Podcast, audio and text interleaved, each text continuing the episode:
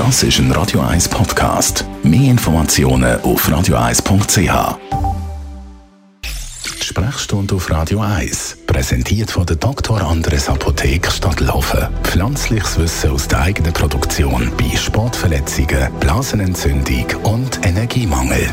Wenn man sich mal möchte durchchecken lassen, auf Herz und Nieren testen sozusagen, dann gibt es ja verschiedene Check-up-Modelle und Zentren, wo man das machen kann.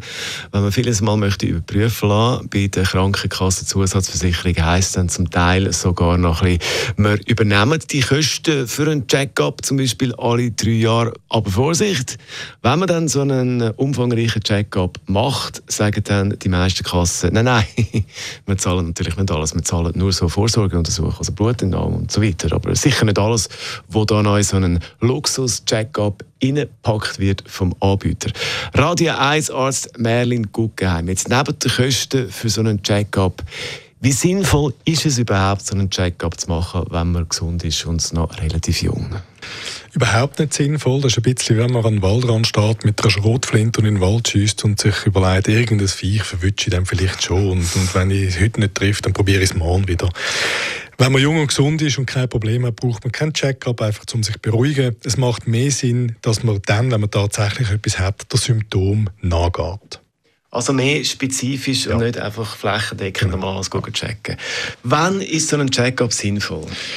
Der Check-up ist dann sinnvoll, wenn man tatsächlich so ein bisschen Risiko korreliert und altersspezifisch macht, bezogen auf bestimmte Probleme.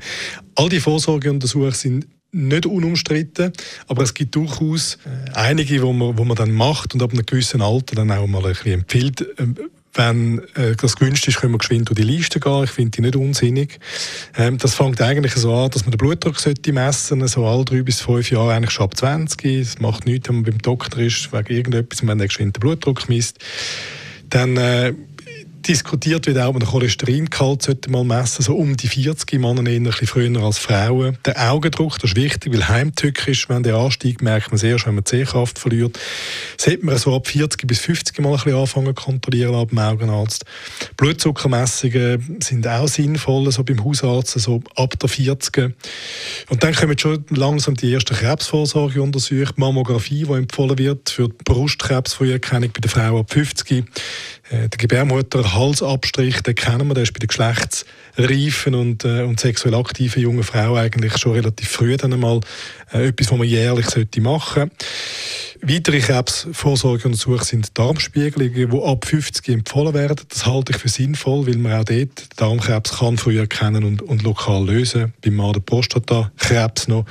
Und zu guter Letzt, und dann doch wieder ein bisschen umstritten, die Osteoporose, Früherkennung. Soll man knochendichte Messungen machen oder nicht? Also es gibt so Risiko und korreliert sicher Sachen, die sich empfehlen, in regelmäßigen Abständen anzugehen. Dr. Merlin Guggenheim zum Thema Check-up. Merci vielmals. Das Ganze gibt es zum Nachlass als Podcast auf radio1.ch. Radio 1